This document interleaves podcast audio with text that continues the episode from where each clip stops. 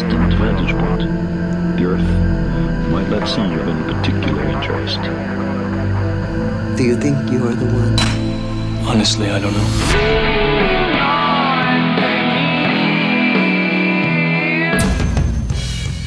Hola, ¿qué tal? Te doy la bienvenida a un nuevo episodio de Uno entre Mil, un podcast sobre el lado B del emprendimiento. Mi nombre es Matías Villanueva y antes de que pasemos a esta charla te invito a que te suscribas a nuestro canal, active las notificaciones y no te pierdas ninguno de nuestros episodios. Ahora sí, súmate a esta conversación y transformemos este podcast en una ronda de cervezas para tres.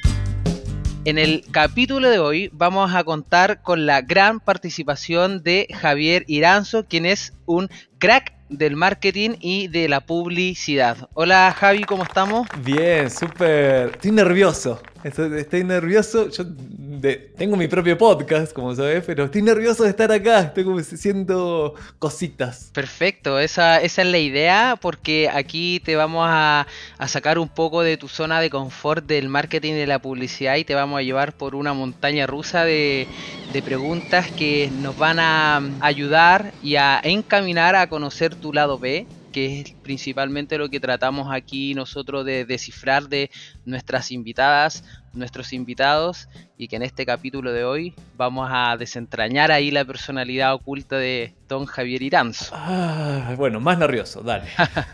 Ya, eh, vamos a contarle a nuestros oyentes quién es Javier y por qué lo consideramos un uno entre mil. Si hay algo que agregar, ahí lo sumamos al final de, de esta mini introducción. Primero que todo, Javier es ingeniero industrial de la Universidad Católica de Argentina, de profesión con 18 años de experiencia en marketing digital. Ha dirigido la agencia más innovadora del mercado, que es Mayo, con la que recibió el premio a la agencia digital del año por seis años seguidos por parte de la IAP y de la ACHAP, que se encargan de hacer estos estudios y premiar a quienes son profesionales destacados.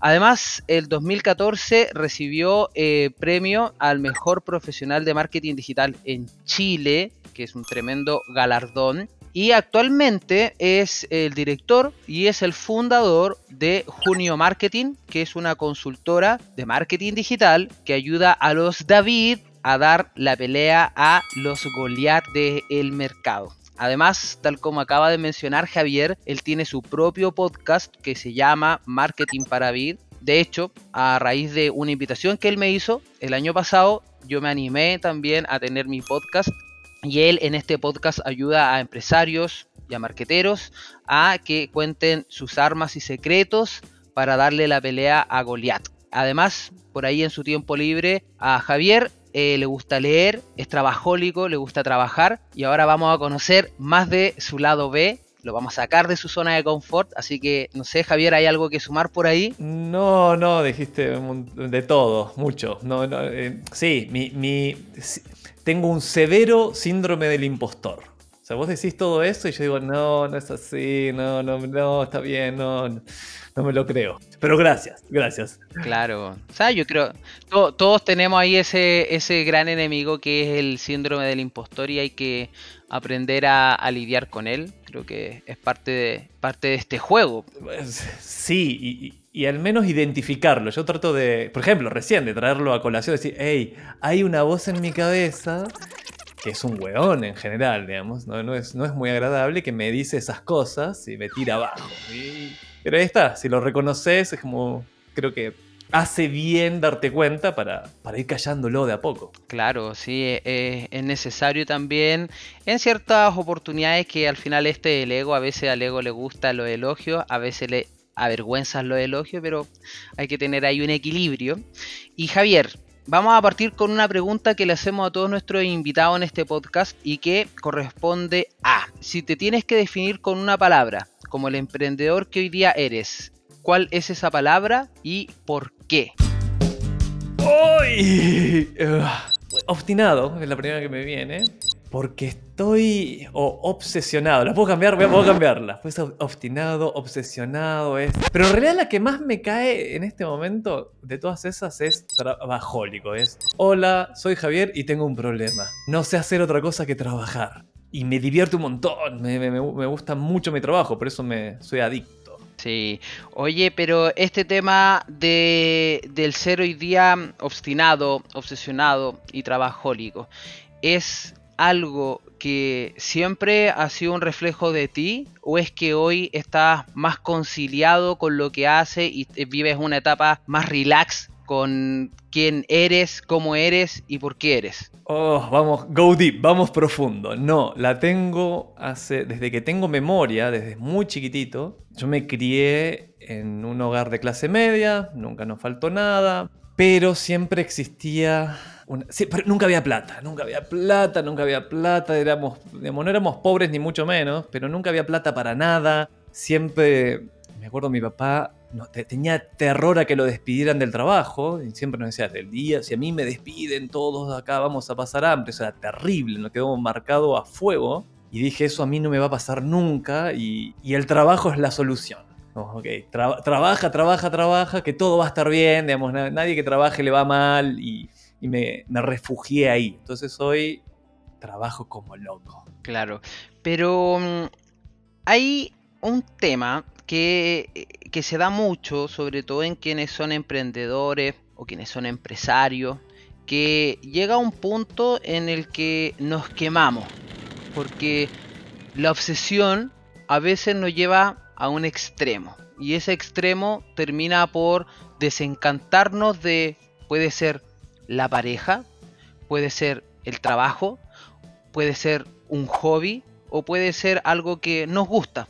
No sé, los videojuegos, por ejemplo. Entonces cuando abusamos y no logramos este equilibrio que es necesario para el ser humano en todas sus verticales, ¿cómo lo haces tú hoy día para que esa, ese ser obstinado, que se obsesiona y que es trabajólico, pero que en verdad ama lo que hace, no se quema en este proceso de estar 24/7 pensando en el negocio, en el trabajo o en la idea? Uf, voy a responder lo que me salga, ¿eh? no, lo, tengo muy claro me, surgen un par de cosas que es... Una es darme, saber que voy a morir. Digamos, ser consciente de memento mori. Recuerda que vas. Que es medio contradictorio con lo que voy a decir ahora, pero recuerdo de. No me queda tanto tiempo. Para morir por ahí más, pero para terminar mi carrera o terminar de hacer esto, no tengo tanto tiempo. Entonces siento esa presión de. Vamos, vamos, go, go, go, go. Que no la sentía hace 20 años, la siento, o cuando partí con esto, la siento ahora. Entonces eso me, me ayuda mucho. Y por otro lado, mi negocio llegó a un punto donde yo digo, alcancé la libertad financiera. No necesito seguir trabajando, puedo, puedo vivir sin trabajar para, por el resto de mis días, si vivo como Gandhi. pero, pero sacando el chiste, es, mira, no, puedo, puedo vivir, mi trabajo me, me alcanza para vivir bien, súper bien, y puedo elegir hoy los clientes con los que trabajo. Entonces no, no tengo... Antes yo tenía terror. En mi, en mi agencia anterior un cliente decía... Se rumoreaba, tenemos clientes muy grandes, me acuerdo, Falabella era uno de esos, y se rumoreaba de vez en cuando, Falabella está pensando en licitar, está escuchando credenciales de otras agencias. Y eso en el mercado uno se entera de una. Y eso a mí me estresaba, empezaba a tener estas visiones apocalípticas, ok, vamos a perder Falabella y perdemos Falabella, que es uno de nuestros clientes más grandes y somos demasiados acá en la agencia, y a que tengo que despedir gente y tengo que, no sé cómo lo voy a hacer y que el arriendo que tenemos oficinas muy caras y demás. Cuando sacas eso de la fórmula, de, de- estoy siempre como dispuesto a renunciar a los clientes. Siempre estoy dispuesto, ah, si este cliente ahora, en esta nueva vida, si este cliente mañana no sigue, no hay ningún problema. Digamos, no, digamos, no, no, no. Estamos acá porque esto funciona, pero no, no necesito que estemos acá. Y estar como siempre dispuesto a dejar la mesa, a retirarte, es calma mucho el estrés, muchísimo. es impresionante, dicen, el dinero no hace la felicidad, pero pucha que calma los nervios. Haber alcanzado como ese nivel es permite que lo que haces sea mucho más divertido y no estar estresado por todas las consecuencias de perderlo. Es una buena frase la que dijiste, o sea, el dinero realmente no da la felicidad, pero calma los nervios de la sociedad. El tener esa garantía de que el dinero hoy día no es un problema, te, te da la posibilidad de desatar tu creatividad, de poder innovar, de poder arriesgarte un poco más. No es que el dinero resuelve los problemas de la humanidad, pero sí te da la garantía de, de poder hacer las cosas quizás mejor, porque no estás con, con, presión, no hay tanto miedo, no hay tanta inseguridades, no hay tanto afán de control. Entonces coincido ahí en que lo que tú dices es súper común puede ser en el mundo de la agencia, puede también ser en el mundo de quienes tienen una empresa que provee servicios. Entonces puedes tener un cliente grande y obviamente te da miedo que se te vaya porque has contratado personas, porque has creado una estructura, porque hay un equipo y porque ese equipo también tiene una familia y uno siente esas responsabilidades. Por ahí me gustaría, gracias a lo que tú dijiste, que entráramos un poco al mundo de Javier en esta línea de tiempo ficticia que vamos a crear en esta conversación y nos rebobinamos y nos vamos a Javier cuando estaba dirigiendo una agencia, agencia en la cual tenía ciertas responsabilidades, ciertas labores y había un equipo por detrás. Entonces me gustaría que nos adentráramos a, a, este Javier que tenía también esta obsesión de que no se fueran los clientes, algo se rumoreaba por ahí que Falabella que se iba a licitar, estaba escuchando credenciales y te tocaba el momento de ir a avisarle a tu equipo que se acababa un lapso laboral, la relación que tenías tú con ese equipo que podías querer o que quizás en algunos casos no había tanta relación, se daba el momento de decir adiós. Para ti, en ese momento, versus el Javier de hoy día, ¿cuáles son las diferencias de ese Javier que le tocaba dar un corte a esas relaciones humanas y laborales versus el Javier de hoy día? Oh, buena, buena pregunta. Era horrible, digamos, nunca de despedir a alguien eh, nunca fue, salvo, salvo un par de ocasiones, digamos, que fue, sí, estás despedido, pero fueron muy contadas. En general era algo realmente difícil de hacer, muy, muy difícil. Entonces no, no era algo que creo que nadie disfruta teniendo que despedir a nadie, digamos. No, no, no, es, un buen, no es nada bueno hacer y aparte es un, un fracaso para todos, digamos. Se fue un cliente, hay que reducir o hay que sacar gente o, o esa persona no, no funcionaba. Y yo creo que me peleé con eso y no quiero nunca más tener que hacer eso. Voy a decir, pero bueno, pero ¿cómo haces ahora? Bueno, porque creo en otro tipo de relaciones de trabajo. Podemos trabajar, podemos juntos con un equipo lograr los objetivos que queremos individuales y para nuestros clientes sin tener una relación clásica de dependencia laboral. Que, que, se puede volver tóxica muy rápido. Entonces, hoy lo que yo armé, y creo que esto, esto es, está funcionando súper bien, en junio, que, antes no lo decía porque pensaba, uy, nadie va a querer trabajar con una agencia que tiene solo un empleado que soy yo, y un equipo freelance eh, que están a veces, a veces no están, que tienen, no, no están full time y tienen otras, otras relaciones, que ese modelo, uno, los clientes lo acepten y dos, que, que funcione para todo el mundo. Y, o para todo el mundo involucrado, todos los stakeholders, el cliente, los freelance en este caso, y yo, y, y nos funciona súper bien. Entonces tenemos relaciones de mayor calidad, todos, en ese ecosistema. Entonces creo que hay un cambio y eso me, permite que, no sé, por ejemplo, Salva, que tenemos, además produce este podcast no quiere tomar un cliente, porque llega un cliente nuevo, yo siempre pregunto, mira, hay un nuevo cliente que requeriría los servicios que siempre damos. ¿Te interesa agarrarlo? Sí, no. Y si sí, fantástico, es un nuevo negocio para vos como persona, vas a ganar más plata. Y si no, porque tenés otras prioridades o no, no querías tomarte un año sabático, no lo agarrás. Entonces ahí la, la relación es mucho más libre y no basada en el miedo de, uh, tengo un, conseguí un empleo y tengo solo un cliente, eh, que es el empleador. Pero no me gusta mucho acá. Eh, pero está difícil el mercado, entonces si tengo que salirme de acá, bueno, pero mientras estoy acá adentro, voy a, entonces puede volver una relación muy tóxica que nadie se beneficia de eso. Entonces yo creo, esto es como en los tiempos que corren hoy, me metí ahí y me fui, digamos, por eso con junio ese es el modelo. Si vos tenés un talento, tenés una notebook, ¿quién no la tiene? Tenés un smartphone, podés prestar un servicio freelance que antes freelance era como, okay, no era un, sonaba como una, no, no, es muy bueno, soy freelance por ahora, pero ojalá mañana tenga un empleo.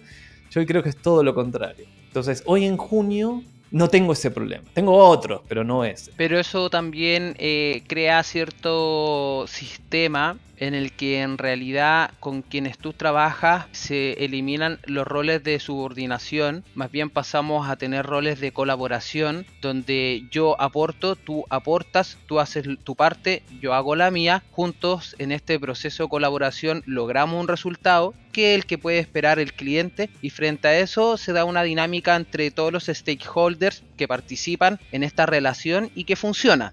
Versus este, este proceso donde hay una codependencia, donde yo te pago un salario, donde tienes que trabajar y hacer este proceso para ganar esto y obtener estos beneficios, etc. Entonces creo que parte como de cierto, entre comillas, futuro, se basa mucho en este tipo de relaciones porque, bueno, tú lo viviste, yo también lo vivo a la fecha, donde las personas a veces están trabajando más por un salario que estar trabajando por el desarrollo profesional y el crecimiento profesional de ellos mismos. O sea, me pasa mucho y, por eso te pregunto cosas que para mí son como generan curiosidad. Y es que a veces hay personas que están trabajando con nosotros y en realidad no tienen un afán de crecer, no tienen un afán de mejorar, no tienen la intención de ser, no quizá el mejor o la mejor, pero de los mejores de, su área, en la creatividad, en la redacción, en el marketing, no lo sé. Pero se da mucho hoy día que el,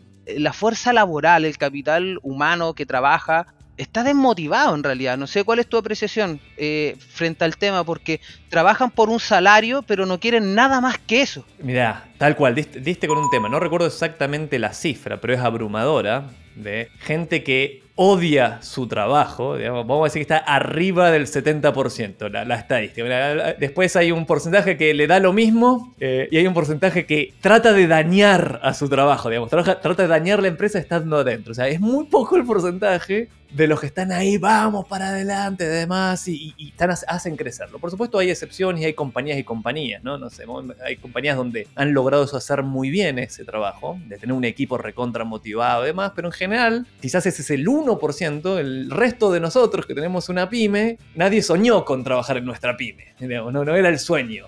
es lo que encontré y por ahí pues, podemos crecer juntos. Entonces las estadísticas no están a nuestro favor. Y yo peleé con eso demasiado tiempo. De, digamos, de yo querer progresar como gerente, digamos, y hacer crecer, y después me volví socio de esa agencia. Y me costaba mucho, no, digamos, nunca tuve los skills para motivar a un equipo. Así, bueno, no, no, soy mal líder. Na, na, na, na, na, na, na, líder. Na, na, na, na, na, na, na, líder. Nunca me costó reconocerlo, decir, mira, me faltan habilidades, no me lo enseñaron, no me doy cuenta de que el resto no quiere lo mismo que yo, y, digamos, quiero ir a una velocidad y, y el resto, digamos, no, no logro hacer que la gente me acompañe. Entonces ahí en el cambio de modelo es Mirá, vamos a colaborar en este nuevo forma de trabajo. Si querés ir más rápido, fantástico, vamos más rápido, vas a tener mayores, va a haber más negocios, vas a ganar más plata. Si querés más despacio, anda más despacio. Hay veces que querés más rápido, más despacio. Pero no está esa presión de, hey, yo te contraté para que vayas súper rápido. Y te pago todos los meses un, sueldo que necesito recuperar porque vos lo cobras puntualmente, los clientes no me pagan puntualmente. Y tú trabajes o no trabajes, cobras igual, pero a mí los clientes me despiden. Entonces, esa fórmula es re difícil hacerla andar. Y, y cuando logras tener un equipo, como ahora, en junio, es, hey, digamos, puedes preguntar a los que conoces, todos ganamos más plata. O sea, todos ganamos más plata en el bolsillo que en el modelo anterior. Y, además somos mucho más libres. Es decir, eh, yo esta posibilidad, eh, posibilidad de un cliente decir no, no, es porque el, el, sueldo es de una sola persona, es el mío. Y el, y el resto del equipo que tiene, digamos, no necesito que llegue ese cliente para, eh, se nos fueron un par de clientes, necesitamos hacer un nuevo montón de plata. Eso no nos pasa.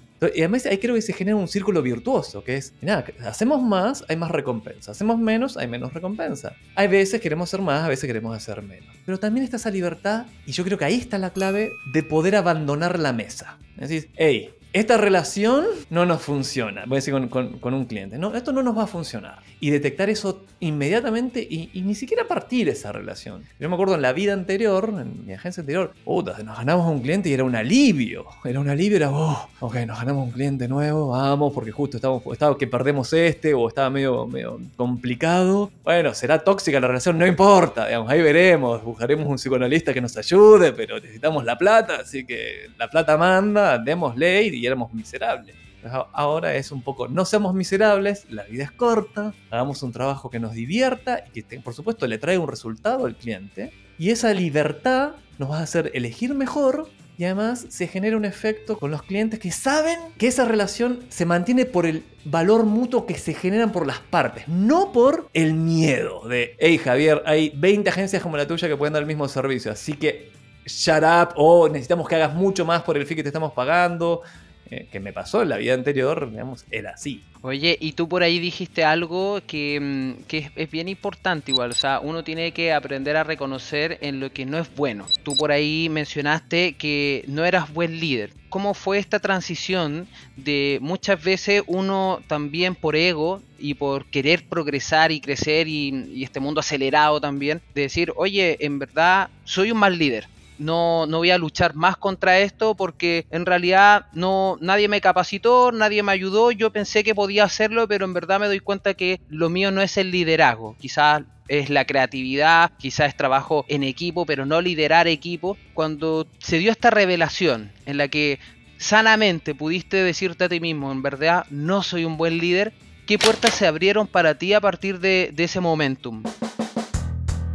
Bueno, se, se abrió una puerta muy importante que fue, si lo reconoces, digamos, puedes, puedes armar cosas diferentes. ¿Qué es esto nuevo? Es decir, yo pensaba que para ser exitoso, digamos, bajo, bajo digamos, mi ego, digamos, para, para digamos, que mi, mi familia me, respet- me quisieran más, digamos, para que la sociedad me, me valorara más, tenía que ser al menos gerente general de algo. Ese era mi, al menos tengo que ser gerente general. Y el, el puesto de gerente general me lo gané no haciendo cosas, digamos, como doer, como, no, no como manager. Entonces, haciendo, haciendo, haciendo, logré que finalmente me dieran la oportunidad para ser gerente general y yo lo buscaba activamente. Fui miserable, fue mi, etapa más miserable, pero me dijeron, ok, pero vas a tener un sueldo de gerente general, te vamos a dar un Audi A1 como el Company Car, vas a ir a Cannes todos los años a ver el festival de publicidad y y todo el glamour que viene con ese cargo. Y bueno, era lo que yo quería, digamos, era la, mi visión, lo conseguí. Pero una vez que estás ahí, descubrí que en realidad eso a mí no me. No, no, yo lo que, no quería eso. Digamos, muchos dicen, mirá, todos quieren ser gerentes generales hasta que lo son. Después de que lo son, ya no quieren ser gerentes generales. Y yo creo que se dio la oportunidad en este momento de, la historia que efectivamente vos podés tener un negocio que genere dinero, que genere va valor, por lo tanto genera dinero, que no requiere una tremenda estructura. O una estructura, que requiere una estructura re mínima. Un libro que me empezó, que leí la portada y un par de capítulos, pero me, me recontra motivó fue el título de algo así como Empresas que facturan un millón de dólares y tienen un empleado. Ya hay conferencia en Las Vegas, de, de, se juntan un montón de empresas que ya tienen Hudson e-commerce y demás. Pero es decir, hey, ¿qué pasa si soy un mal líder? ¿Cagué? Digamos, eh, digamos no, no puedo tener un negocio, no puedo tener una vida, no puedo tener una familia, tengo que, tengo que ser sí o sí líder. Es parte un requisito. Pero si soy doer, si hago las cosas digamos, y le llevo, le llevo valor a mis clientes, ¿puedo tener un negocio por ese, por ese lado? Y yo descubrí que sí. Descubrí que la respuesta es sí, absolutamente. Las notebooks, puedes comprarte una notebook, tenés cursos más baratos que nunca, la educación está o barata o es gratis. Tenés el planeta para hacer cosas, me refiero de, de acceso, necesitas, necesito que un freelance me ayude y ese freelance está en, en Irán, te puede ayudar. Hoy es una realidad esa. Y, yo trato de, Estoy tan entusiasmado con esto que trato de, de contarlo todo lo que puedo. Es decir, hey, mirá, si, si, si te gusta, hay como un par de, de condiciones. Mira, te tiene que gustar, que vas a trabajar mucho, o sea, si sos un poco trabajólico, aprovechalo, ese es mi caso. Tenés que desarrollar tus skills, estudia todo el tiempo, lleva eso a la práctica, digamos, crea contenido, como generar autoridad, digamos, ayuda a gente, que esa gente te refiera, eh, pero hace todo eso y, y vas a escapar al horario de 9 a 6 en una oficina.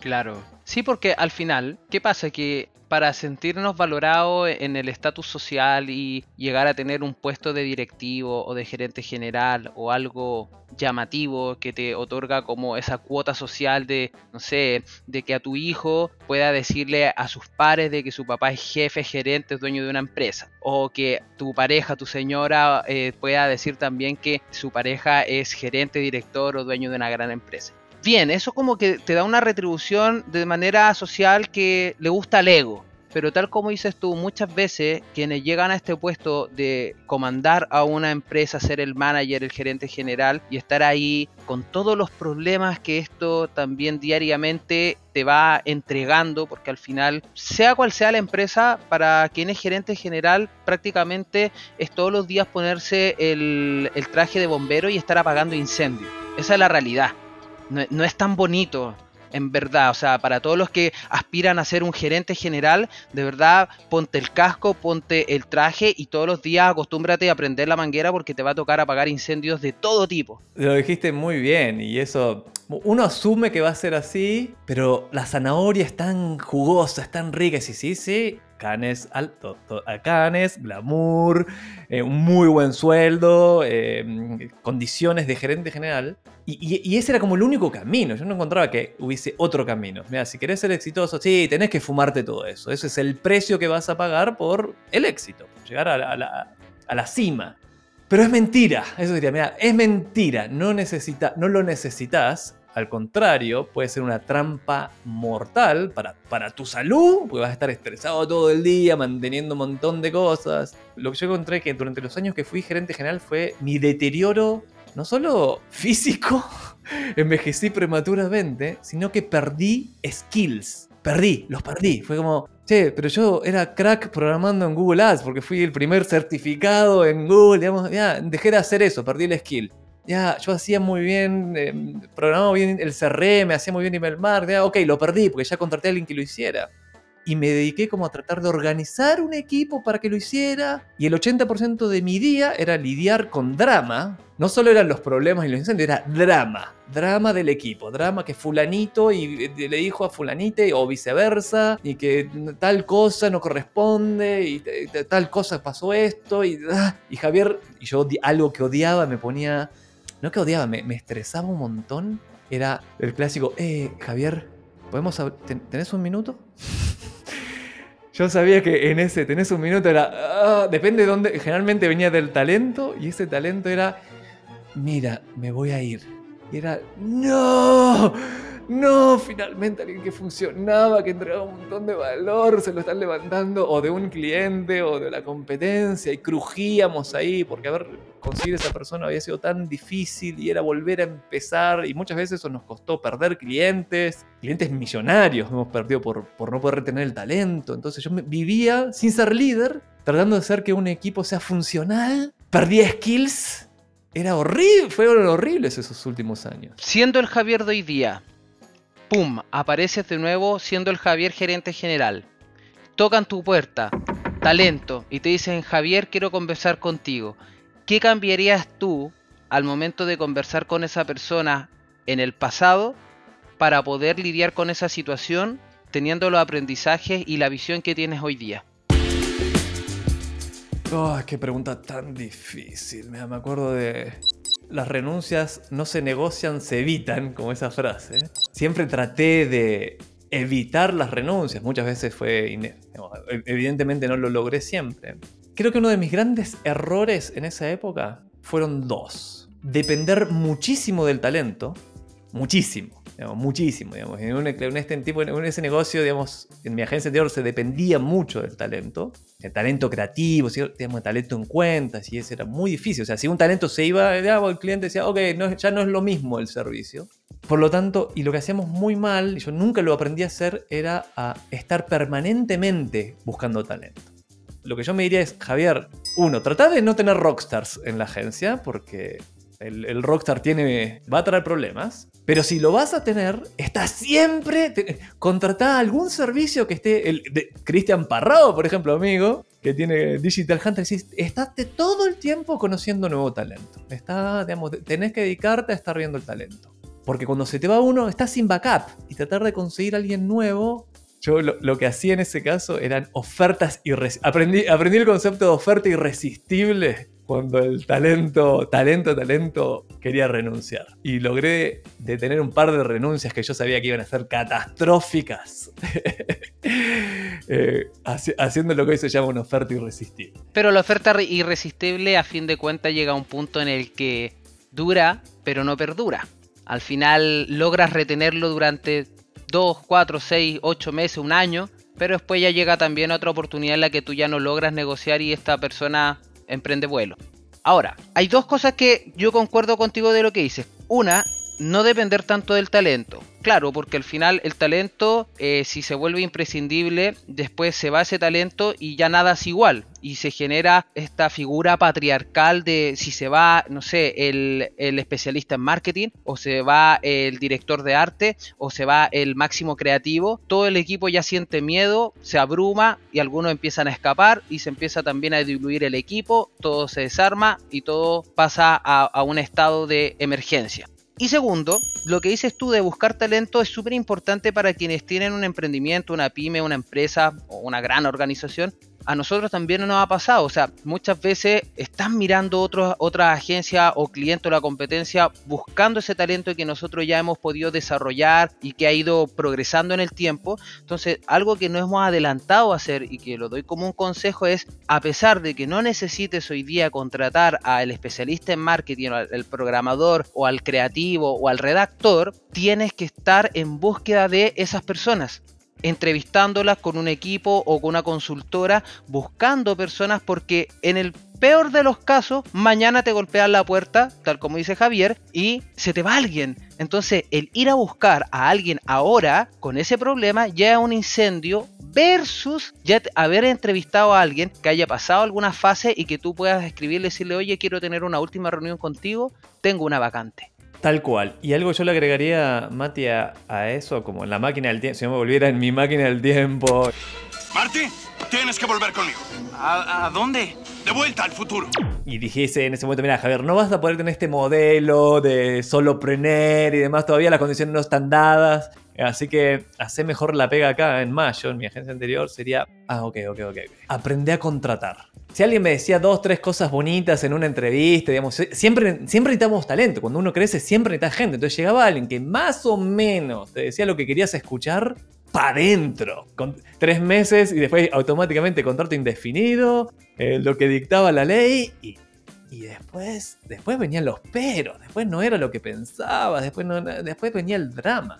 Aprender a contratar es un consejo que me daría. Y como tip práctico ahí, una manera que puedes hacer, eh, si estás escuchando y querés aprender a contratar, por supuesto hay libros, cursos, videos de YouTube, digamos, sobre la información, pero es mandar a esa persona que vas a contratar para un cargo, así, director de arte, ponele, o sí, ese sería un ejemplo, decís, le das un trabajo en concreto para hacer de dirección de arte, que sabes que probablemente esa, esa persona está trabajando, pero le mandás un mail solicitándole lo que, vas a, lo que querés, el pedido, con el material y demás. Le das un plazo negociado, pues sabes que esa persona está trabajando, así que no está full time, y acordás honorarios por ese trabajo. Por lo tanto, es un trabajo pago que va a boletearte, va a ser un trabajo freelance. Y en la interacción de si entendió el brief, es decir, entendió lo que le mandaste por mail, lo que te devolvió, si le hiciste un comentario, cómo, cómo, cómo lo solucionó, cómo solucionó el problema, es un tremendo avance de lo que va a pasar cuando trabaje para vos, cuando esté en tu equipo. Entonces, hoy es, ahí ese, ese lo encuentro un tremendo hack. Sí, eso es súper importante también. O sea, el aprender a contratar te va a dar la posibilidad de no pegarte estos tropezones que al final uno puede conocer a alguien y la primera cita es súper llamativa.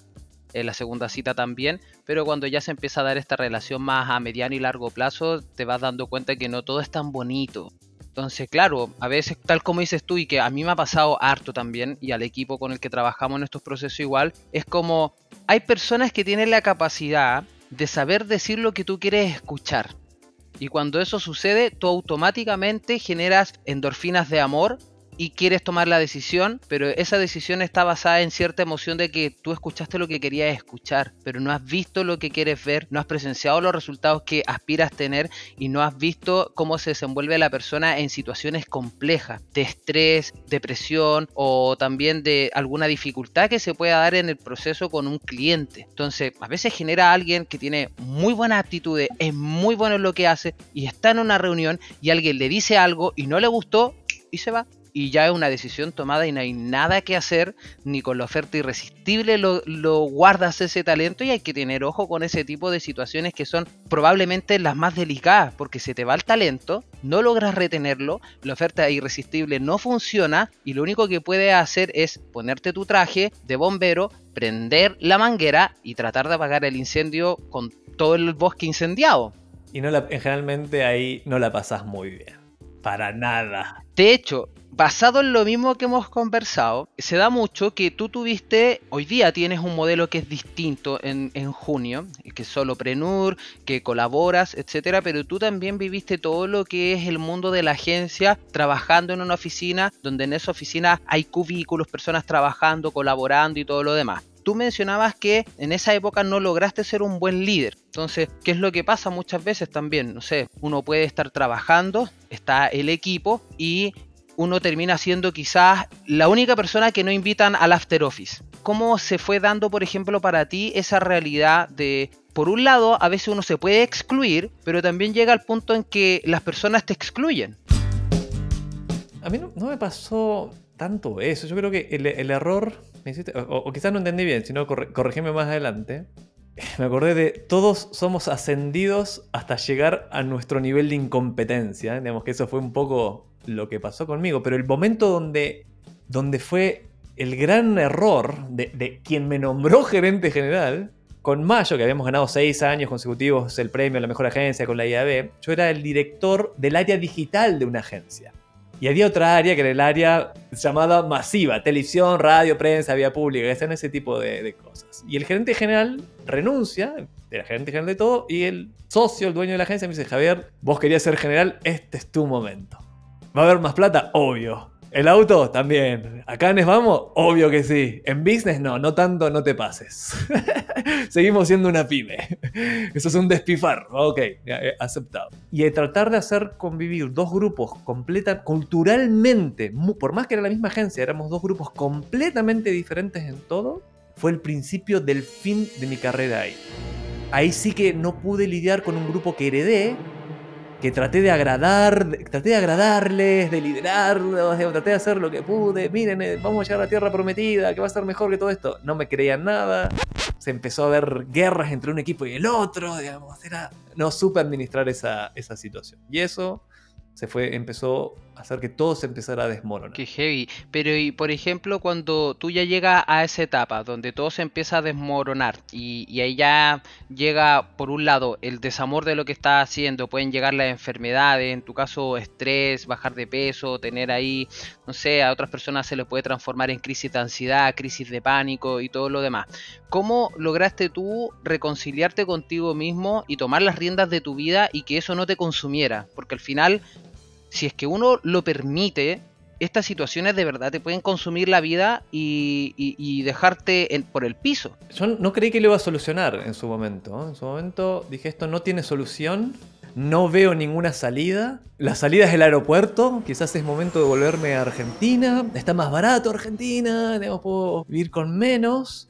Claramente no está en marketing y publicidad mi destino, digamos, hey, soy, estudié ingeniería, ¿qué hago, ¿qué hago haciendo esto? No, voy a tratar de reinventarme por otro lado. Me bajé la aplicación de Uber, dije, ok, mientras tanto manejaré un Uber para ver si resuelvo esto. Nunca llegué a manejar, pero me llegaron un par de pedidos a la aplicación.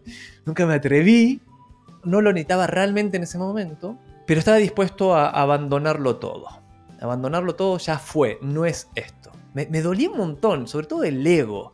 Porque yo decía, "Puta, es- me, me imaginaba, tenía como esta, esta fantasía de, hoy, ¿vieron lo que le pasó a Javier? De Marketing Best, seis años consecutivos, mejor agencia de Chile, a, a- a Uber, digamos, digamos, y eso era un destino en mi cabeza totalmente factible, digamos, hacia allá. No sé si estaba equivocado, obviamente, pero, pero la fantasía era esa.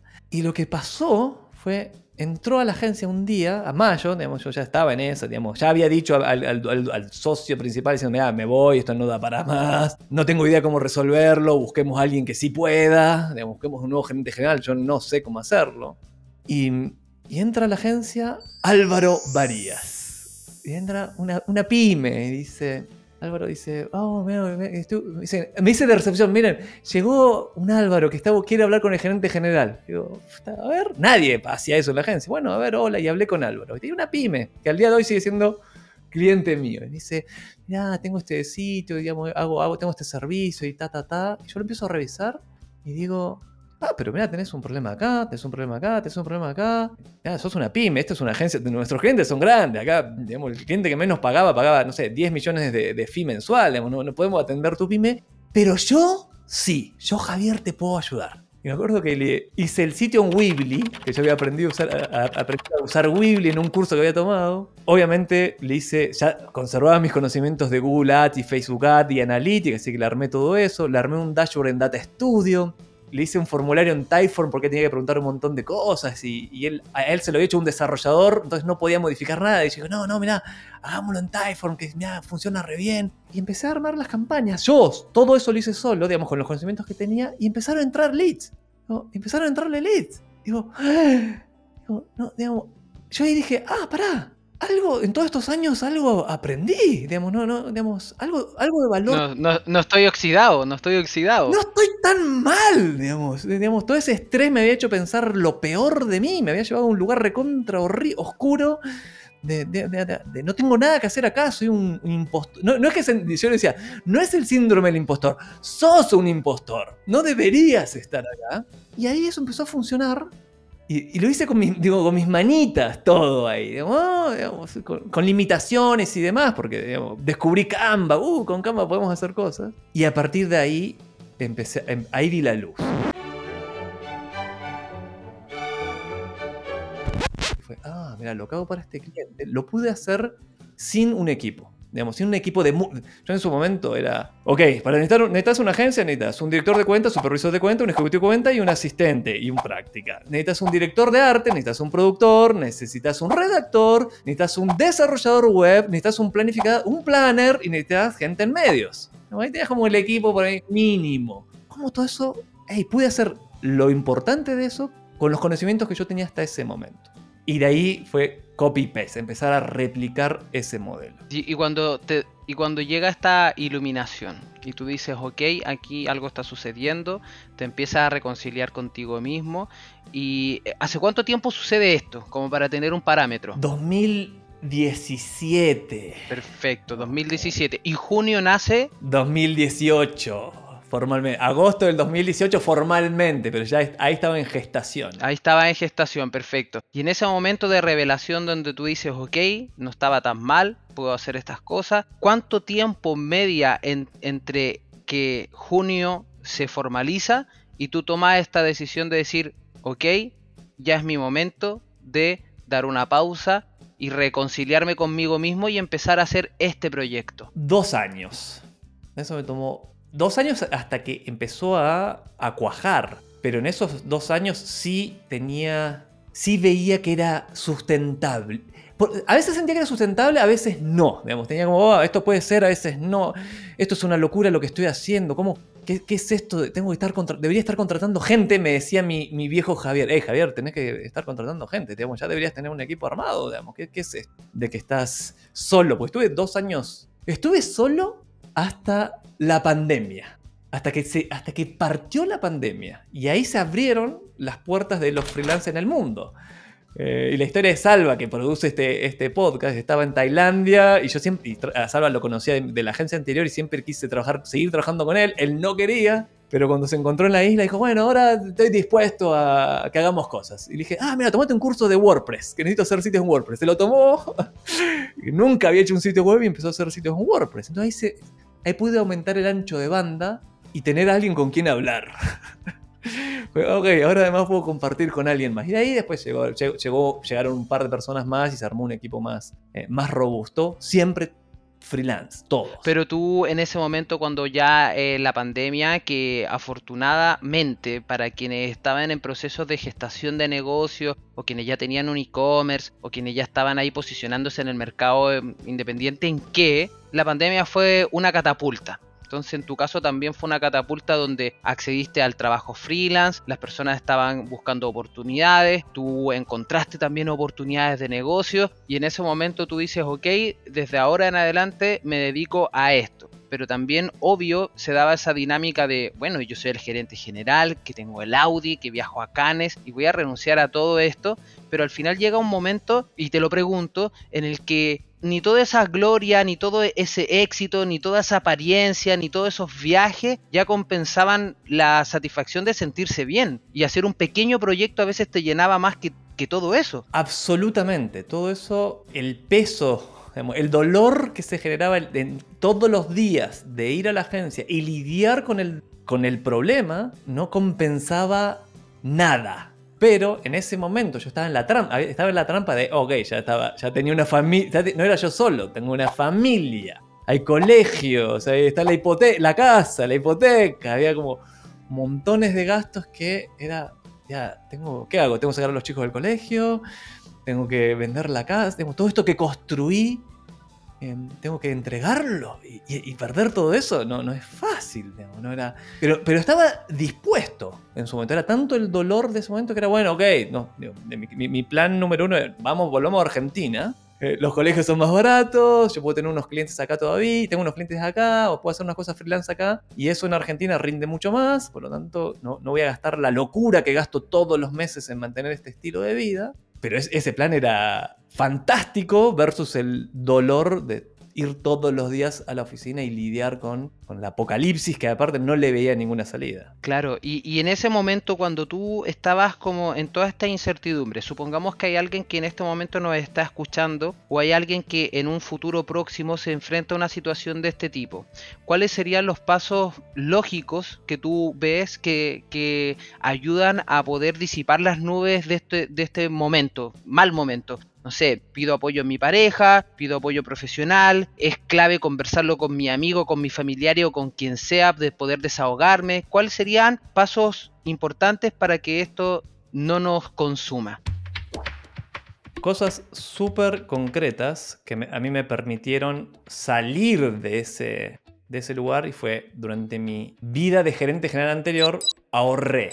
No todo lo que pudiese haber ahorrado porque deliré un montón de recursos me fui a Japón en business, digamos, a ese nivel. No todo el trayecto, pero parte. Deliré, viví, la vida es ahora, la vida es ahora. Igual pude ahorrar, ahorré, y yo sabía que tenía un colchón, igual era todo lo que había ahorrado en mi vida, para enfrentar épocas difíciles. Entonces tenía esos ahorros que me permitían al menos vivir un año sin generar ingresos. E, era un buen colchón, era un buen colchón. Igual cuando lo empezás a quemar, decís, bueno, era, un año, ahora son 11 meses, ah, son 10, son 8, son 7, y ver quemar todos los ahorros de toda tu vida, digamos, te, da una, a mí me dio mucha motivación por reinventar, digamos, pues no, ese era mucho, mucho dolor. Era la pistola en la cabeza de, Javier, hace algo, hace algo, ok, ok, ok. Ahorrá, digamos, eso sería uno, ahorrá. Lo otro fue, en mi caso, siempre creí que las habilidades de manager de mí son de poco valor. Para mí, para mí, digamos, es porque soy doer, digamos, aprendí a hacer cosas. Eh, aprendí a hacer un sitio web, aprendí a hacer emails, aprendí a hacer anuncios, aprendí a, hacer un graficar, a hacer, hacer escribir, digamos, aprendí a, editar, siempre dentro del rubro marketing, ¿no? marketing y publicidad. Hacer una estrategia, aprendí de eso y dedicarle tiempo. Y yo lo que hice ahí fue, siempre hice esto durante mi carrera, pero en esa etapa lo, lo incrementé, que fue estudiar todos los días. Al día de hoy lo mantengo. O sea, todos los días parte de la rutina, tengo una rutina eh, mañanera y parte de la rutina es estudiar. 20 minutos a veces, a veces 15, a veces media hora, a veces 45, dependiendo, pero en una media vamos a decir 25 minutos por día pero es todos los días. Me gusta esa, esa disciplina en tu manera de llevarlo a cabo porque es estar estudiando, pero a la vez es estar compartiéndolo. Y mientras lo estás compartiendo, lo estás enseñando. Y no hay mejor manera de aprender que enseñarlo. Ahí, ese es un tremendo hack. Totalmente suscribo. Y además ahora lo que aprendí reciente, recientemente, diría, que voy a tirar otro hack, que es eso que acabas de aprender, enseñalo inmediatamente. Y si lo puedes hacer en formato video, en un post, en, un podcast, donde quieras, saca ese conocimiento de tu mente y compartilo. Porque hay alguien, hay un montón de gente que todavía no sabía eso. Y ahora tú se lo enseñaste y eso genera autoridad. Y esa persona en un momento, si te necesita, te va a contactar. Y el hack, y ahí descubrí algo, y esto es reciente, esto es de, este año, ojalá lo hubiese aprendido hace mucho tiempo atrás, porque soy un imbécil por haber creído lo que creía eh, que ahora resolví. Yo me resolví, me resolví, me egresé de ingeniero y me jactaba de, hey, me pude recibir de ingeniero sin tomar notas. Qué cosa más estúpida hoy siento me convencía a alguien que me prestara los apuntes, los fotocopiaba, digamos, nunca aprendí a tomar notas. En la universidad no me enseñaron, digamos, asumieron que sabía tomar notas, la mayoría no sabe. Y hoy lo que aprendí es inspirado por el libro Building Your Second Brain o por el, el contenido de Tiago Forte que te, te- te enseña a construir un segundo cerebro, basado, digamos, en la, en la máxima de que tu mente tu- o tu cerebro no fue diseñado para guardar ideas, fue diseñado para tenerlas, que ahora cada vez que veo algo que me llama la atención, o sea, que ca- capta mi atención por alguna razón, la guardo en Notion, en mi second brain que está en Notion. La guardo inmediatamente. Capturo, si, si tiene un video, descargo el video o pongo el link. Si, si es un video que pienso que van a, a dar de baja, lo descargo y lo me lo subo a mi canal de YouTube y lo dejo en mi Notion. Y todas las mañanas, parte de la rutina es revisar esas notas. Reviso a ver, a ver las notas que hice y si hay algo que, ah, esto está bueno, lo transformo en un contenido para LinkedIn o LinkedIn. Entonces, hey, fíjate que aprende, digamos, hay algo que captó tu atención, lo guardaste, lo revisaste y lo transformaste en un contenido original o casi original y lo publicaste. Y cuando empezás a publicar, te empezás con, con cadencia, con frecuencia, te empezás a dar cuenta, uh, publiqué un like nomás. Ah, quizás el título no era muy bueno. En el próximo cambias un poco el título. Ah, mira, Ahora cuando cambié el título, sí, es, verdad lo que había aprendido en publicidad, que el, título es re importante, pero eso lo tenía en la teoría y con los grandes clientes eso nunca sabíamos si realmente funcionaba, porque eran pautas multimillonarias que na- nadie ni se, planteaba, ¿el hook está bien? Esos primeros segundos de tu video están bien pensados, ni, no, nadie lo hacía eso, no era tema. Entonces te volvés mejor profesional porque vas captando, procesando, compartiendo. Eso se, vuelve, para mí, sufro el síndrome de abstinencia si no hago eso. Ahí se ge- genera un hábito. Si todas las mañanas no estoy revisando mis notas, no estoy trayendo un contenido, como que mi, cuerpo lo, lo- siente y tiene que corregirlo. "Oh, oh, oh, hoy no lo hice, bueno, mañana lo tengo que hacer. Exacto. Es que al final muchas personas al momento de, re- recapitulando un poco lo que dijiste en un principio, muchas personas tienden a tener esta dificultad de poder compartirlo por el simple hecho de pensar de que alguien ya lo dijo. Entonces al final, si uno lo evalúa de una manera más crítica, al final ya está todo dicho y al final está todo hecho. Lo que va cambiando es cómo lo dices o cómo lo haces a tu manera. Entonces, da lo mismo si es que hace 10 años o hace 5 años o hace un año o hace un día alguien dijo sobre este, habló sobre este tema. Bueno, quizás su cuota de alcance tampoco dio para que todos lo vieran. Y en el momento en que lo compartió, no todos lo leyeron.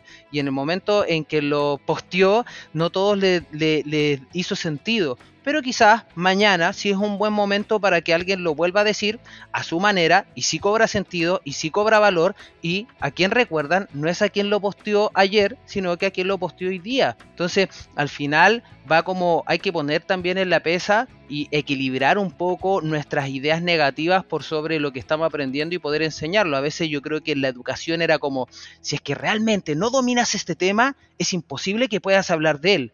Oye, hoy día puedes estar aprendiendo sobre algo y compartiendo tu proceso y hasta que te vuelves un especialista en la redacción creativa o persuasiva, en el hook, en el llamado a la atención, el call to action, lo que sea. Pero si los haces y lo documentas, va a después quedar un registro de todo eso y ahí tú puedes decir, en realidad llevo X cantidad de tiempo ejercitando esto y mi síndrome de abstinencia, si es que no estoy aprendiendo, no estoy estudiando y no estoy compartiendo, finalmente paso a no ser yo. Y eso va generando también en los demás una empatía y también que hagan los demás una figura de quién eres tú, más allá de lo que uno cree, en la autoridad. Ahí va, un, un Me encantan los hacks y eso. Y es.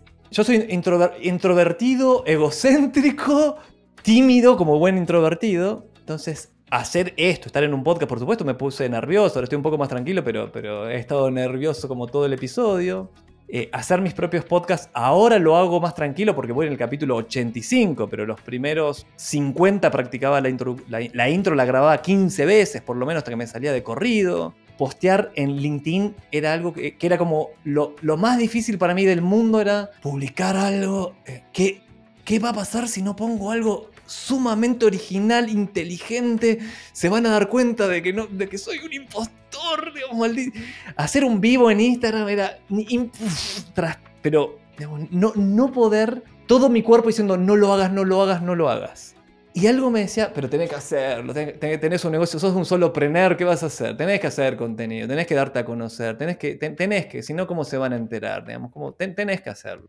Y, y una vez que lo empecé a hacer, me di cuenta que a nadie le importa. Es como, mira, a nadie le importa, Javier, a nadie le importa. Po- Vos, toda esa audiencia que, está, que vos imaginás que está esperando que publiques algo para ir y criticarte, no existe, no están ni ahí, están preocupados de su propia realidad. Si tu contenido no fue muy bueno, el algoritmo ni siquiera lo muestra. Relax, hace uno nuevo después. Pero no pierdas el ejercicio, no pierdes la frecuencia, no pierdas el hacerlo, las repeticiones, mete la repetición, aunque. Y sabe, y esto es como me calma mi ego, sabe que va a ser basura durante mucho tiempo. Viví con eso, viví con que no va a estar bueno durante mucho tiempo, pero es condición que sea basura mucho tiempo para que después sea bueno. Y, y ahí le sumas al, no te queda tanto tiempo además, Javier. Vamos, memento mori, recuerda que vas a morir. Eh, hazlo. Y ahí encuentro como la motivación para, ok, ok, Claro, al final muchas veces uno entra en este pánico escénico de creer que todas las personas están esperando que tú publiques algo para encontrar el error o, están esperando que tú publiques algo para aprender o que eh, están en alguna sintonía con algo y en realidad las personas están viviendo sus propios problemas, su propio mundo. Si aparece tu post le hace sentido, bien, si no el algoritmo siente que no le gustó, no te muestra, no es tan grave, puedes archivar la publicación, puedes eliminarlas, puedes darle una vuelta y volverla a publicar de otra forma, no lo sé, pero al final todos como que se dan mucho en la vuelta de eso, yo creo que todos nos pasa en todo momento, pero hay que tener el ejercicio constante de estar auto diciéndose esto de, oye, nada es tan grave, nada es imposible solucionarlo y lo único como dices tú que es cierto es que un, pa- un par de pasos más adelante está la muerte. O lo hacemos ahora o no lo hacemos nunca. Amén, hermano. Amén. Javier, tremenda conversación. Para quienes nos están escuchando aquí, quieren conocer más de ti, de tu historia, de tus hacks, de tus rutinas, de tus enseñanzas. ¿Dónde te siguen y cómo se conectan contigo? Mira, soy. Mis redes sociales con mi nombre, Javier Iranzo, principalmente LinkedIn, realmente ahí estoy súper activo, o sea, todo- todos los días estoy ahí, creando contenido temprano, casi todos los días, y respondiendo. No, no mucha gente me contacta, así que si me mandas un mensaje, la verdad es que vas a tener respuesta, casi, salvo que mandes una... Tengo poleras para vender, digamos, si, es una aviso, eh, eso no lo respondo, que llegan de vez en cuando. Pero ahí me puedes contactar perfecto. Eh, y lo otro es mi, po- mi podcast. Soy, mi podcast es un refugio para mí. Es mi hora feliz. Le ponemos mucha onda. Trato de, de entregar todo el valor que puedo. O sea, trato de, que todo lo que pase ahí sea de, utilidad para quien lo escucha. Así que puedes ir a buscar Marketing para David en cualquier plataforma y ahí vamos a estar. Y esos, esos, esos son los canales. Y mi agencia, ya que estamos, Junio Marketing. O googlea expert. eh, Mati, esta, esta me inspiraste vos. Si googleas expertos en marketing digital Chile, solía salir solo el Mati. Qué injusto, qué injusto que era eso. Ahora salimos los dos. Porque hice un trabajo de SEO para estar ahí. No, y está Javier, y Javier está primero, y Javier está primero. Sí, sí, vamos. Está súper bien eso. Bien, bien. Yo creo que aquí nos llevamos mucho aprendizaje. eh, tal como decías tú, uno, un gran hábito es tomar notas. Yo en todos los, los podcasts voy tomando notas, después reviso y, y- y es bonito encontrarse con información que al final uno mismo se está dando. O sea, se crea una instancia, la instancia te acerca a un conocimiento ajeno y ese conocimiento lo hacemos propio. Así que hay harto aquí para quienes nos escucharon o nos están escuchando para aprender y tomar en consideración a futuro, sobre todo quienes están armando equipo. Eh, es complejo este mundo, pero es importante también sacar a relucir eh, este tipo de situaciones donde crear equipos es complejo, retener talento es complejo, crecer una empresa es complejo y obviamente tomar una decisión como la que tomó Javier es complejo, pero que también muchas veces te puede dar ese proceso de reconciliación con quien eres, lo que te gusta y que no pierdas el rumbo respecto de tu profesión, de tu oficio, tu hobby o lo que realmente te llena en la vida, que en este caso de Javier es vivir trabajando porque es lo que le gusta hacer. Y eso está bien y hay que estar súper reconciliados con nosotros mismos. Así que este podcast es para quienes están en esa. No estás solo, no estás sola, estamos todos en la misma sintonía. Y esto es Uno entre Mil, un podcast sobre el lado de emprendedores, del emprendimiento. Paso a dar gracias a, a Delphi, Sebane y Salvaluca que están aquí en la producción, a Cristian Aciar en la edición y a cada uno de ustedes que nos ha escuchado junto a Javier, al gran Javier Iranzo en este episodio donde revelamos su lado B de un marquetero que no muchas veces muestra ese lado B que tiene y que ha sido un agrado conocer.